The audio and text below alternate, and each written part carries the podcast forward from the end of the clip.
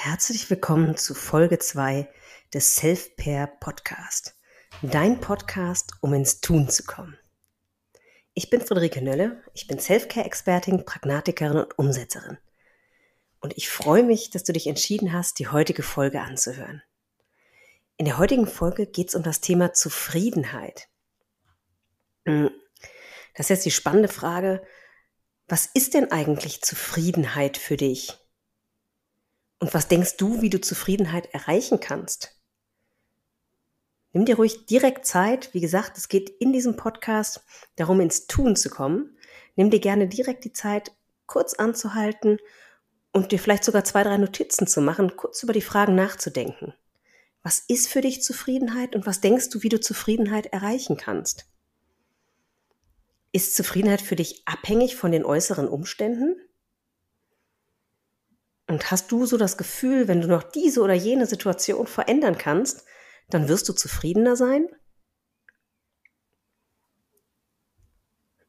Ich muss leider sagen, das ist so ein kleiner Irrglaube, den wir ähm, ja aufsitzen. Denn wenn wir immer wieder die Zufriedenheit in die Zukunft verschieben, dann kommen wir in den Kreislauf von nur noch das und das tun nur noch das erreichen, nur noch das verändern, dann bin ich zufriedener. Und kaum bin ich da angekommen, habe ich schon wieder vor Augen, was ich vielleicht noch verändern oder tun muss, um in dem Gefühl von Zufriedenheit anzukommen. Und so komme ich in so einen Kreislauf von, ich muss immer wieder weiter danach streben, diese Bedürfnisse zu erfüllen und komme aber nie an. Und wir sind als Menschen von Natur aus in diesem Kreislauf, in diesem Kreislauf, dass wir ständig weiterstreben, ständig neue Bedürfnisse aufkommen und wir diese erfüllen möchten. Und dabei ist Frustration auch ein ganz wichtiger Bestandteil. Und immer dann, wenn wir das Bedürfnis vorübergehend erfüllt haben, dann entwickeln wir das nächste. Und das ist für unsere persönliche Weiterentwicklung großartig. Und dafür sollten wir auch diesen natürlichen Kreislauf nutzen. Nur für unsere Zufriedenheit und das Gefühl von Zufriedenheit ist das gefährlich. Das heißt, die, die spannende Frage ist ja eigentlich, wie kann ich jetzt diesen Kreislauf von Unzufriedenheit und immer noch was Neues erreichen müssen eigentlich durchbrechen?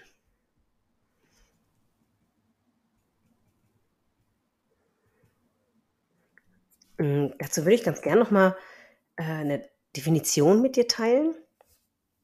Und zwar Zufriedenheit bedeutet, innerlich ausgeglichen zu sein und nichts anderes zu verlangen, als man hat oder mit den gegebenen Verhältnissen, Leistungen oder Ähnlichem einverstanden zu sein und nichts auszusetzen zu haben.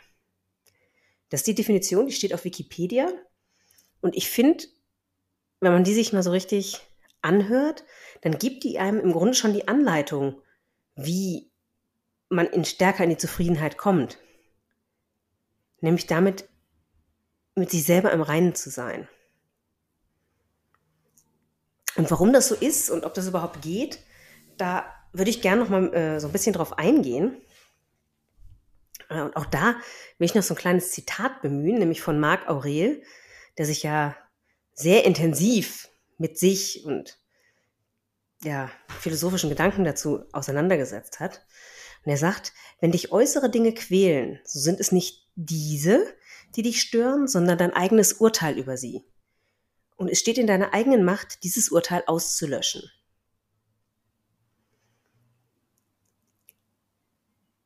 Und genau diese Erkenntnis, dass es eigentlich das eigene Urteil über die Dinge oder über die Situation ist, die ja einen so oder so fühlen lässt, gut oder schlecht fühlen lässt. Ähm, also genau zu dieser Erkenntnis oder genau diese Erkenntnis bestätigt auch die Forschung zum Thema Glück und Zufriedenheit. Denn unser Gehirn, beziehungsweise unser Bewusstsein, hat die Funktion, Informationen, die von außen auf uns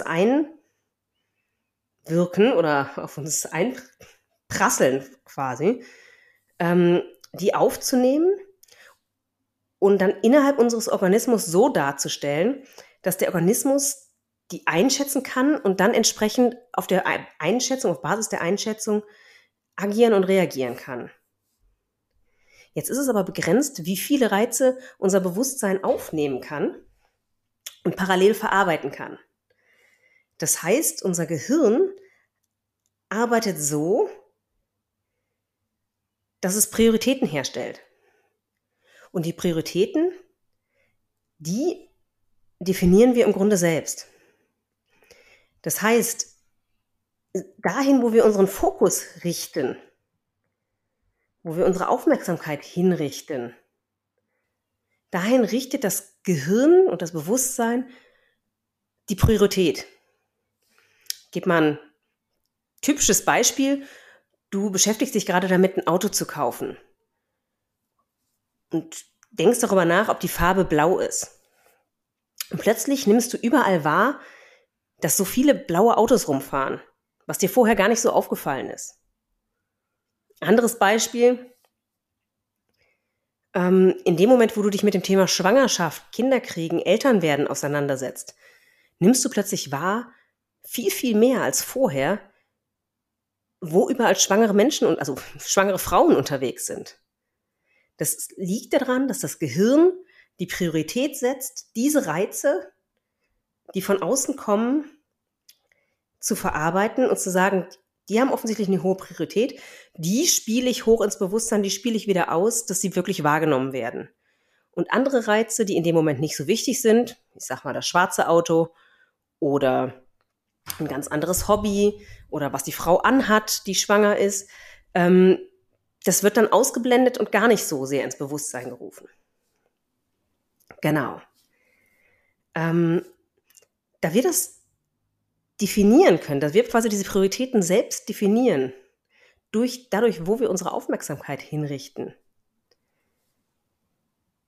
können wir, also hat praktisch jeder Mensch die Freiheit, seine subjektive Realität, die er wahrnimmt, das gesamte Leben quasi, zu kontrollieren. Und dein Fokus entscheidet darüber, wie du deine Realität wahrnimmst.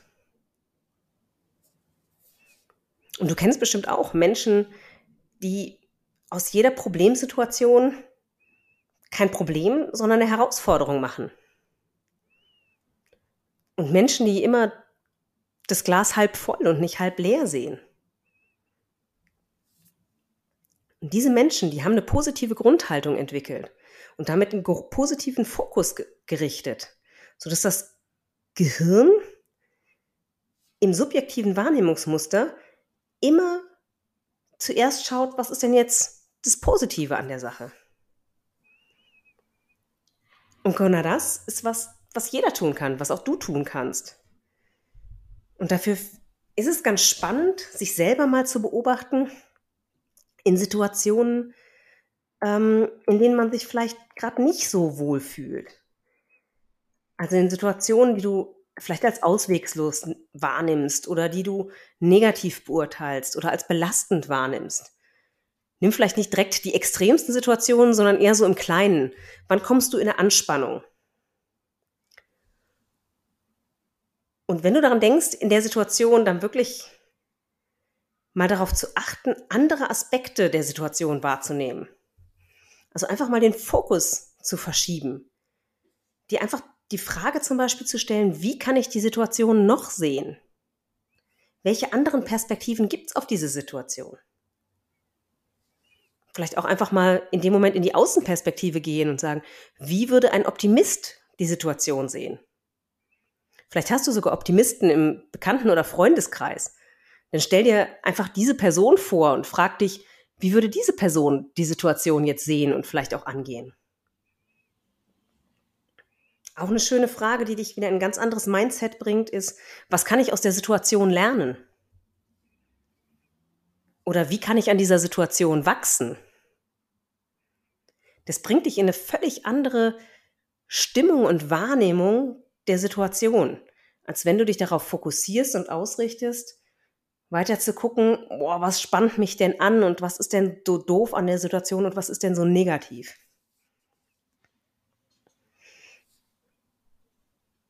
Mach das, nimm dir wirklich mal die Zeit, wenn du merkst, du kommst in eine Anspannung, dir diese Fragen zu stellen und wirklich die Situation mal zu versuchen, aus einer anderen Perspektive zu beobachten. Denn ja, in Kürze zusammengefasst kann man eigentlich immer sagen, wenn du an einer Situation leidest, leidest du nie an der Situation selber, sondern immer an deiner Wahrnehmung der Situation. Und diese andere Wahrnehmungsweise, das ist natürlich nicht von heute auf morgen so, dass du sofort immer nur das Positive wahrnimmst. Oder sofort die Situation so wahrnehmen kennst, dass du siehst, was kann ich aus der Situation lernen oder wie kann ich an dieser Situation wachsen. Das ist eine Trainingssache quasi das Wahrnehmungsmuster in deinem Gehirn zu verändern und damit auch eine Gewohnheit zu verändern. Eine Wahrnehmungsgewohnheit deines Gehirns. Das benötigt Zeit und Durchhaltevermögen. Aber glaub mir, das lohnt sich. Hier nochmal mein Appell, probier das wirklich aus. Immer wieder in unterschiedlichen Situationen da die andere Perspektive einzunehmen. Und teil gerne mit mir mal in den Kommentaren äh, beim Podcast oder auch in den Kommentaren unter meinem Blog, wo ich äh, auch einen Artikel dazu geschrieben habe, unter www.friederike-nölle.de slash blog. Teil da gerne mal deine Erfahrungen und Erkenntnisse, die du gemacht hast. Ich freue mich.